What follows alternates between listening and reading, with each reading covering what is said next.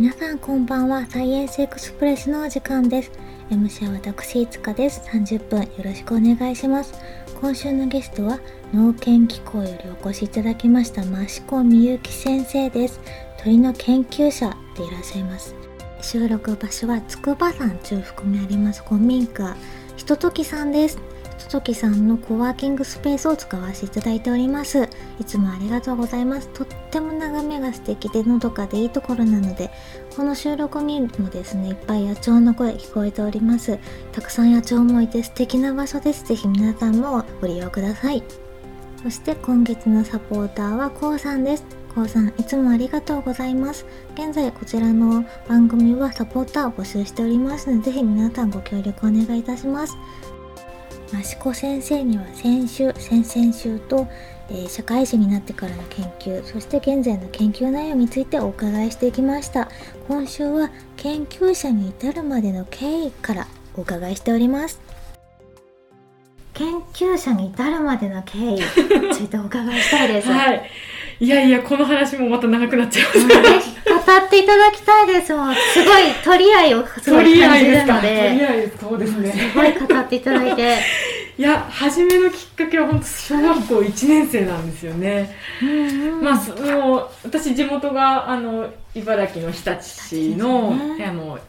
まあ日立ってこう海と山に挟まれた地形をしているんですけど、うん、まあ、あの日立の中でもどちらかちょっと山寄りなところで育ちました、ので、まあ、身近にねあの自然がたくさんある環境ではあったので、まあ、生き物多分ねちっちゃい時からこう山菜採りに連れてってもらったりとか、あのね、近くの山であのわらび取ったりゼンマイ取ったりとか結構ねあの竹の子蹴っ飛ばしたりとかあのそういうことしてた記憶があるので生き物好きだったんだろうなと思うんですけど。なんかそういう自然が好きな。あえー、っとですねどちらか言うとそうではなく最初はそうではなくってあの小学校1年生の時にそのひょんなきっかけで私が鳥に鳥を好きになってしまったというかなんというかそれから両親を巻き込んだ感じですね、どちらかというと。両親の教えじゃないんですね、ね、鳥好きは。ですね。まあその最初の小学校1年生の時に何があったかというとうん。はい、えーと、知り合いの人がですね実は突然その、うち我が家にですね大鷹を連れてきたんで。す。あの弱って飛べなくなった鷹がいたって言って、えーと、我が家に鷹を抱きかかえてですね連れてきまして「えっ?」って言ってその時は、まあ、あの鳥に全然詳しくなんかないので「トンビかな何かな」なんて言いながらその庭でそのミミズなんか見つけてミミズなんか食べるかななんてその食べるわけないんですけどやったりしたぐらいにして。え待ってください。え食べるわけないんですか？食べないです、ね、食べるかなって言っちゃうところでしょあれそうなんだ。肉食なのでにあのと鶏のね小鳥のお肉とか食べますけど、そうなんだ、うん、あのー、とか食べるかなって思っちゃいましたそうなんです。でもそそんなレベルだったんです私たちも。でもあの日立のすぐ近くにあの上根動物園があるので、その動物園にそのタカをね連れて行ったらあの、大鷹だよっていうふうに教えてもらって、はい、実は、ね、うん、実はその,、えーと、その当時その松林公園の、あすぐ小木津山自然公園っていう公園がすぐ私の実家の近くにあるんですが、その公園で松林をあの松枯れから守るためにこう薬をまいていたのでそのそれの影響で弱って飛べなくなってしまったんじゃないかっていうことでした。まあでもその時ねその間近でその猛禽類のその鋭い爪だったりこうギョロッとした目だったりっていうの衝撃的ですよね、うん、子供心そうですね。それも印象的でしたしその大鷹なんていうのは自分の近くうちの近くにいるんだっていうのを全然ねあの知らなかったのですごくびっくりしてでその後しばらくしてその小木山自然公園は私たち我が家のねあのよく散歩コースだ犬の散歩コースだったんですけど、そこでそのちょうど野鳥の会の人たちがその、えーと、野鳥の観察会をしている、あのところに出会いましてそしたら。その大鷹の話をしたりしてね、あ、大鷹ね、この辺りにたくさんいるんだよとか、そうなんね、うん、あと話しながらその話途中にそのなあの今何が鳴いてるとかああの飛んだ鳥が何だって解説してくれたんですね。解説して、うん、解説してくれたんですよね。そしたらもう私にとってはそれがやっぱり憧れになってしまったようで、うん、かっこいいって思いますよね 今もねあの周りでこう鳥がねあヒヨドリかな、うん、たくさん、うん、鳴いてますけどそれをこう一瞬でうん。これはなんだよ。こうこういう鳥なんだよとかってうん。言い当ててくれるおじさんおばたおばさんたちに憧れてしまいました私もあのおじさんみたいになるとか言ったみたいなんですけど。え。それであの親を両親を巻き込んで、でその小学校1年生の時のお年,、ま、お年玉で「野鳥の会に入る!」とか言ったらしくって。可愛いですね。もう全然覚えてないんですけども。あのそれで野鳥の会に小学校1年生の冬ですね入両親と一緒に入会しまして。うん、でその後その、えー、と野鳥の会の方たちのその野鳥観察会にあの何回も、あのえー、と一緒にうん、一緒参加するようにはいなったんですね。参加するようになっていろんな鳥もね、あのこうまだ私もねちっちゃいんでこう望遠鏡なんか自分で覗けないんでこうおじさんたちにこう 抱きかかえるほらあそこに何がいるよみたいな。教えてもらってらってその都度。はい。その頃の図鑑がこれですね、そうですね。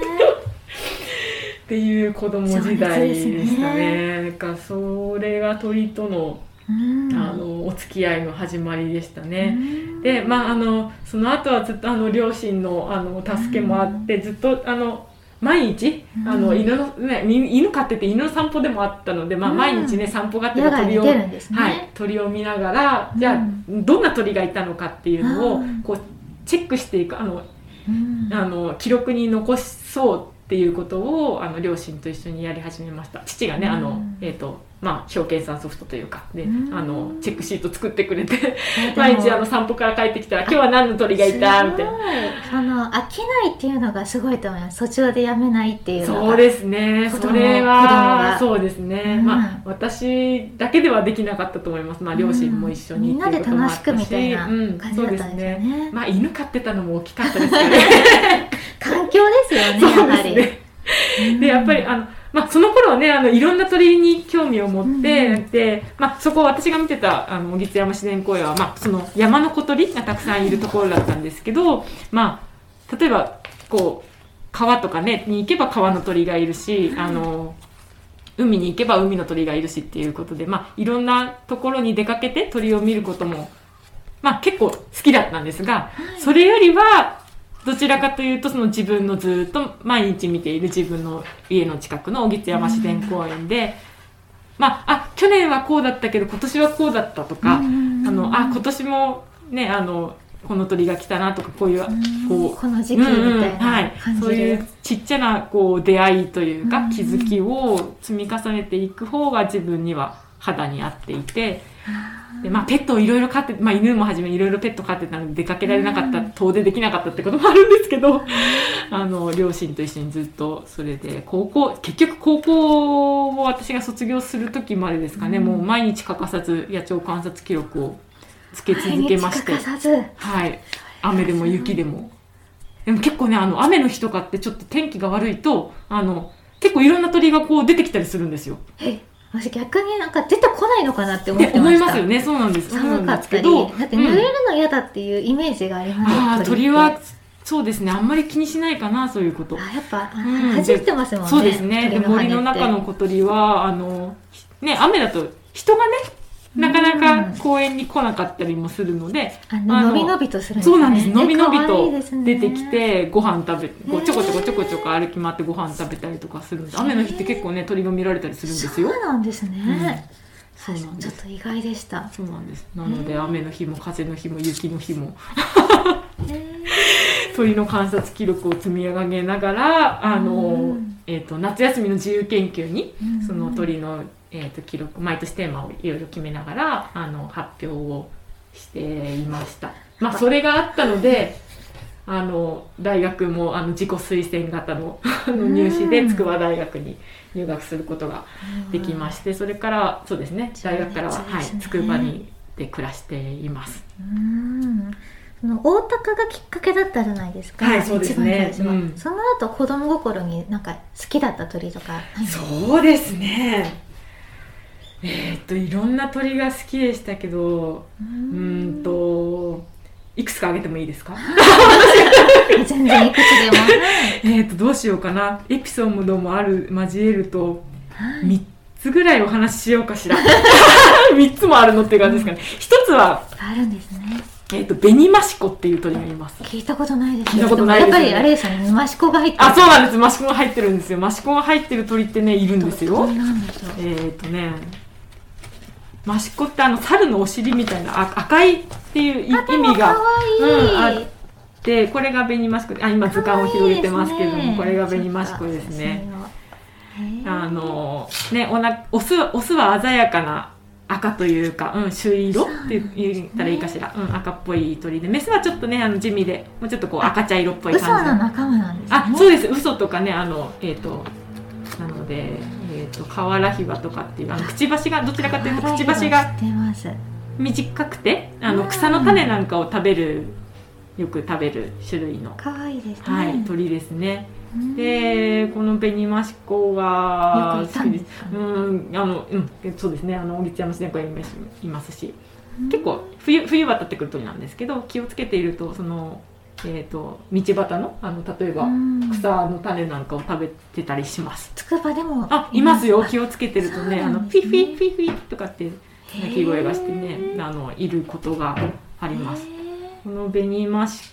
コこのママシコマシコ系はやっぱり子供の頃にねあの好きで紅マシコとか大マシコとかうん。ハギマシコとかそんなにいるんですね、うん、なんとかマシコっていう鳥があ何種類か。そういるんですけど見たことがない鳥もいますけど。うんこのハギマシコなんかは海岸とかにいることがあるかなあのハギハギマシコっていうぐらいなんでハギ色のこう紫色のこう模様があるんですけどとても綺麗な鳥ですね。はい。こういうマシコっていう名前がつく鳥はねやっぱり憧れ赤い鳥赤い鳥が多くて憧れだったしうん。会ってみたかったし大マシコを初めて会った時も嬉しかったですね。嬉しいですね、うん。これ開いた時にあれってなりますもんね。なりますよね。名前で。そうなんです。中でもこの紅マシコが結構ねあの可愛くてねあの好きですね。会えると嬉しくなりますいつも。可愛いですね。っていう鳥がいますね。うん。あとはそうですねフクロウかしらフクロウ可愛いですよね、うんつくばもねフクロウですよね、はい、フクロウ、死の鳥、フクロウですすよね。で、フクロウ、なかなかね、あの、見かけないですよ、まあ、会おうと思うと難しいんですけど、あの、夜ですもんねそうですね。フクロウそうはですね、ほうほう、ゴロスケ、ほうほうって言って泣きますけどね、うん。あの、つくばでも、あ、国葬系のとこでも私声きよく聞きましたし、結構そうね。うん、あの、身近なところでは、木がいっぱいあるそうなんですよね。飛んでくるんですね。はいいることがありますね。うん。で、このフクロウは大きな木の、あの、鱗とかって呼ばれるんですけど、木の穴の中で子育てをよくします。うん。なので私がその鳥を見ていた小木山自然公園ではなかなかそういう大きな木がなくってでフクロウのここう子育てというかお家がなかったんですけどなので代わりにこう巣箱をかけてあで、まあ、父がねそういうあの工作とか好きなのでそのカメラをねあの巣巣箱の中にカメラを置いておいてその子育ての様子を観察したりとかもしまーしたね。しましの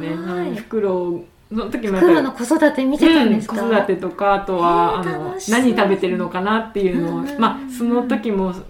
まあ、袋はこうゲロじゃないですけどやっぱり落とし物あの、うんうん。あの猫がねあの毛玉を吐き出すみたいにあの、えー、と食べてきたネズミとかモグラとかあの消化できなかった塊毛とか骨のね塊をうんペッて吐き出す習性があるんですけど、うんそれを分こう、えー、とお湯で洗って分析して。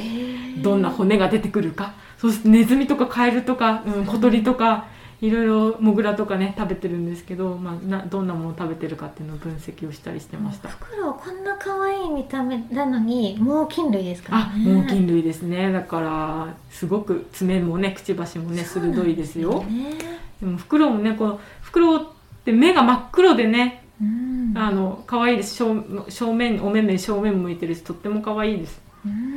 この巣箱では、えー、と私の見ていた公園だとやっぱり住宅難というかであのた時々そのムササビにお家乗っ取られちゃったりとか。ムササビいるんですね。そう思いますね、うん。まあ、いろんなことがありましたが、ね。うんそうですね。がありましたがフクロウもねあうんの注目していた鳥の一つだったので思い入れがありますね。そうなんですね。すごい楽しそうです、うん、あとはもう一つ3つ目にもう一つ最後に挙げるというとシジュウカラかしら。あ有名どころあね名前は聞いたことある方もい聞いたことありますいかもしれません。あ今ちょっと図鑑であげ開けなんかますネクタイがそうそうそうそうですそうです。四十からと、はい。あれの違いがなんかネクタイがあるかなあいかよくご存知でですね。そうですね。この。そのにわかにわか地域、殻類って言われる、はい、はい。その四十殻とかヒ柄とか小柄とか、うん。あの何種類かいるんですけど、やっぱ可愛いですうん、あのスズメぐらいの大きさの小鳥でねあのこういうちょっとちょっとしたこう林とか森に見られる鳥です。でこのし白っぽいお腹なんですけどそのお腹の真ん中のところにこうネクタイというかね、うん。あの黒いこう模様があってそのネクタイの太い方がオスで細い方がメスとかね、そのネクタイが蝶ネクタイで首までだとヒ柄とかいろいろこう見分けポイントがあるんですけど、これがなんか素人目線だとなんか楽しい入り口そうですね、うん、一番最初初、うん、バードウォッチングの一番最初に親しみやすい鳥の代表かもしれないですね。でこのシジュウカラの親しみやすさのもう一つはやっぱり、うん。さっきもフクロウもそうでしたけどこのシジュウカラもその木の中のこう割れ目とかあ穴とかそううんそういうところで子育てするのが好きな鳥なので巣箱をかけるとよく入って、うんね、くれます。で私も子供その小学生中学生ぐらいの時かなにあの友達たちにも声かけながらあの、えー、と公園にたくさん巣箱をかけてで四十からのあの、まあ、お家をね作って用意してあげてそこであの楽し子育てするかなっていうのを調べたりしていました。まあでもそこにそれをやることになったのはうんにはちょっと悲しいエピソードもありましてあの四十花ってそういうねその穴ぼこで子育てするのが好きなのでうん。あの公園の中のタバコの吸い殻入れで最初子育てしてたんですよ。穴が開いてる。あそうですあそうです。うんうん。であのねこう吸い殻入れの上にこう穴が開いてそこから出入りをして中で子育てをしていてああそこにこうやってるなっていうのを私はねぱあの肺は毒ですよね鳥にとっても。そうです。そうですよね。しあのちょっと危ないですよねやっぱりね。あのうん。吸い殻がね入ってきたら。あそうですよね。知らない人そうそう間そう。が普通に捨てちゃうわけですもんね。私あれ小学校3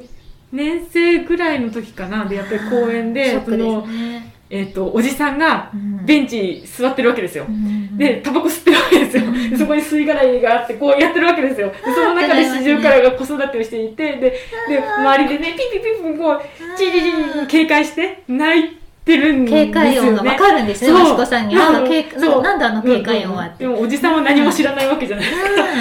おじさんにこう声をかけて、あの、そこで小鳥が子育てしてるんです。うん。ちょっとそっとしておいてあげる。って言ったりとかですね。してましたね。だからその頃はやっぱりあの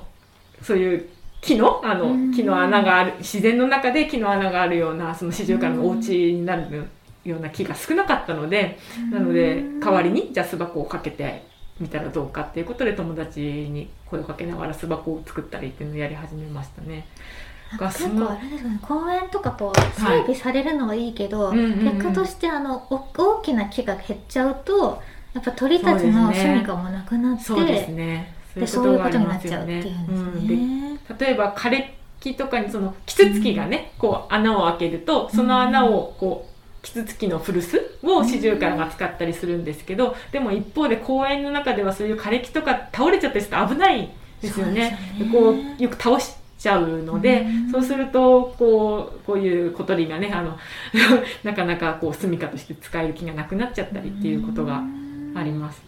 その四十からがねその吸い殻入れで子育てしてた時に、うんこう観察しようと思ってこうそーっと近づいてその吸い殻入れの、うん。あのなんですかこう上からね、うん。この穴の中からこうあ今日はちゃんと卵温めてるかなってこう子供がかこう見に行ったらで四十から中からシャーッすっごい怒られたことがあって敵ですもんね。威嚇されちゃうね。威嚇されたことがあってもう大泣きしたことあります。ね迫力すごかったんですね。ごかったですね。やっぱり母は命がけだから、必死で卵を抱いてこう頑張ってる四十からをこう見た時にはもううわーって泣きました可愛いと思って見てるわけですよね。けどねこう鳥にとってはおっかなかったですよねやっぱり怒られましたね。巨人ですからね、子供でも。そうですよね。そんなことがありますね。本当に人生の隅々に鳥との エねピソードがいっぱいあるわけですね。ありがとうございます。で、はい。えっと、大学で博士号を取ったのは、はい。詐欺の研究だった。そうですね。もう詐欺が好きだったんじゃなくてもう詐欺をやってる先生がいたからってことそうなんです。よ ねそうなんです。まあ、あの鳥のね、せっかくあうん。のちっちゃい時から鳥見てたので、鳥の研究で続けたいなっていう気持ちはあっ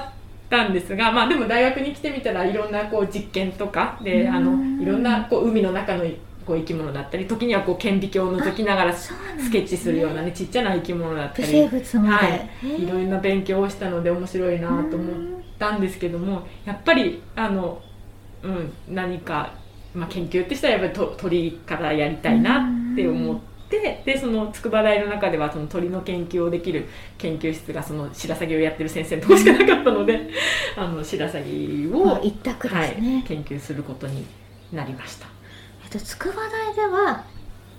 その詐欺だけだったけど全国的に鳥の研究って、そのそうですね。こ公的機関がしてるっていうのは少ないんですかね？うん、多くはないかもしれないですが、まあ、でもあることはあります。あのやっぱりいろんな大学でその、まあ、小鳥の研究室もあるしあとは海鳥の,、ね、あの研究室もあったりあとは希少な鳥をこう守る保全活動。た例えばこうトキとかコウノトリとかそうはい、そういう保全活動を中心にやってる研究室もあるしうん。あのいくつかねあの拠点はあるんですが、まあ、でも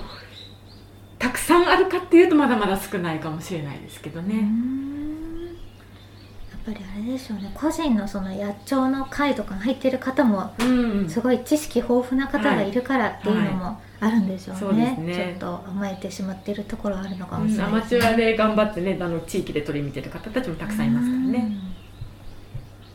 子供の頃から鳥が大好きだったという益子先生。子供の頃の夢を伺いました。子供の頃はやっぱり、うん、鳥の研究者になりたいとかって言ってましたかね、うん。なんか小学校4年生の頃の文集ですとなんか犬ワシの研究者になりなりたいみたいになるみたいなことを書いてたような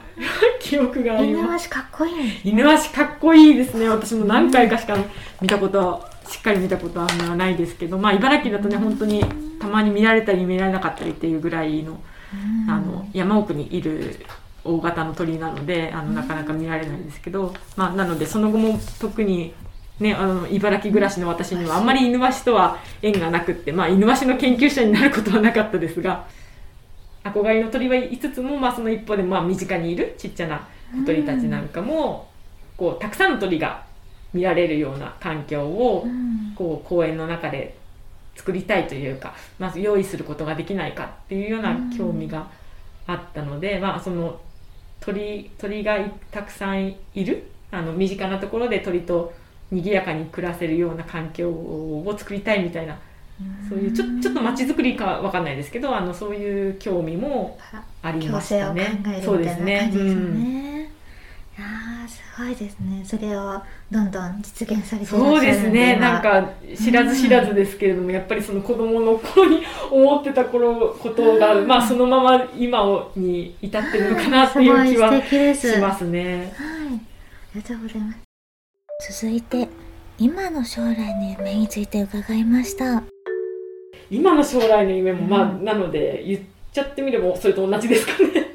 やっぱまあ今はそのカモとそのカモがレンコンを食べ被害を及ぼすっていうことで、じゃあそこで農家さん難しい。うん、あのどうやっていったらその農家さんの側とあと生き物を守る側と両立できるかっていうことが研究テーマですけども、まああの昔からねその鳥も住みやすいしっていうところで考えてきたのと今も同じようなことをやっぱり考えていてで、まあうん、あの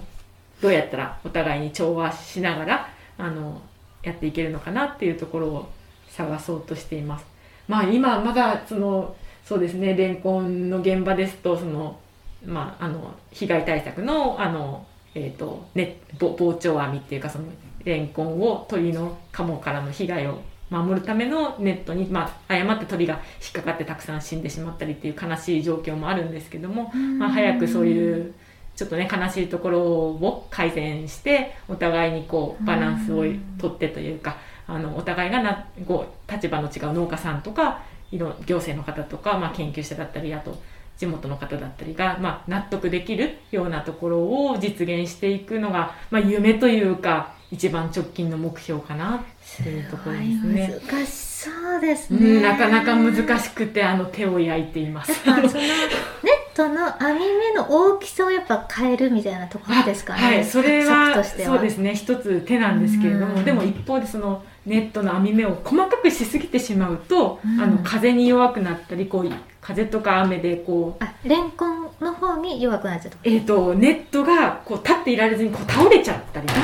するとかあの影響があるようであまりその細かい、まあ、あ細かい方が、設置難しくなるそうですすね。はい、細かい方がその鳥が侵入しないしないように防ぐっていうことにはあの効果はあるんですけうんどでも一方でその、えー、と農農作物、まあ、そのうん。農業農作業の面からするとちょっとやりにくいっていう面もあったりしてなかなかその落としどころ？としどころですよはね。い、探すのに苦労しています。うんまあ、ネットに代わるような何かこうこれだったらいけるよっていう対策手法を対策のやり方を、まあ、今探そうとしてるんですけどちょっとまだ手探りですかね。では最後に、はい、最後になりますが、はい、このラジオは中高生に向けて発信しているので、中高生へのメッセージいただいてもよろしいでしょうか？はい、そうですね。えっと、そういう、あの、リクエストをいただいて、うん、な、何、どういうメッセージを したらいいかなって、私もだいぶいろいろ悩んでるんですが、そうですね。まあ、今、まあ、ちょっとね、コロナでね、大変だった時期でもあるので、一つメッセージとして発信したいこととすれば、まあ、ちょっと外に出て、あの、身近な自然とか緑とか鳥を眺めてみたら楽しいよっていうことを発信したいかなと思いました。まあ今もねあのヒヨドリとかたくさんこうと鳥がこの周りで鳴いてるんですけど、まあ、あのちょっとね外にお散歩に出て自然を感じると、まあ、例えばここでねあのここでこんなとこんな声がするなとかあここでまたね、あのウグイスが鳴いてるなとかあこんな花がまた今年も咲いたなとかなんかそういうねちっちゃな発見でもあるとこうちょっとね気持ちがこう晴れたりとかああ今あそこに常備滝が来ましたね。あ、のいますね。あのあねそこの本当だ梢にねあのちょこんってお腹がオレンジですねはい、お腹がオレンジで。いやーかわいい いましたけど、まあ、こういうね発見があるとうんちょっと楽しい。でこの常備滝なんかねあのこう縄張りを作ってこのうん周りでずっときっと冬来年の春までもしかしたらずっといるかもしれないのでそうするとうん散歩コースでねあの知り合いじゃないですけど、んいつも決まった子がいる帰ってきましたあ来ましたねあ近くに来ました、あそれ四十からかな？あ、違うんですうん、ね。四十からだ。白と黒で四十からですね。えーチュッピピ、チュッピピって。チュッピチュ。チュッピチュッ ってなってますね。ね、なので皆さんの、あの、身近なりますもんね、うんこうやっていい見てると。ね、ここは筑波山のところなのでこういう山の小鳥がたくさんいますけど、もしかしたら、ね、あの海とか川の近くだったらもっと違った鳥とか、まあ魚とかねあのいろんな生き物いるでしょうしあの、うん。身近なところでねその生き物探しじゃないけどあのあとね自然を見てみると、うん。ちょっとね違った角度から自分のうん。木の身の回りの暮らしとか気づくこともあったりまああの鳥の場合はねあの本当鳥によっていろいろ住みかがが違うので、まあ、鳥を見てると、うん。さっきもちょっとお話ししましたけどもあの季節の移り変わりとかあの環境の変化とかを鳥の方からこうメッセージを発してくれるというか、そういうことも気づきもあったりするので、はい。が身近なその自然探しというかねのところをこう自分のお家の周りからでも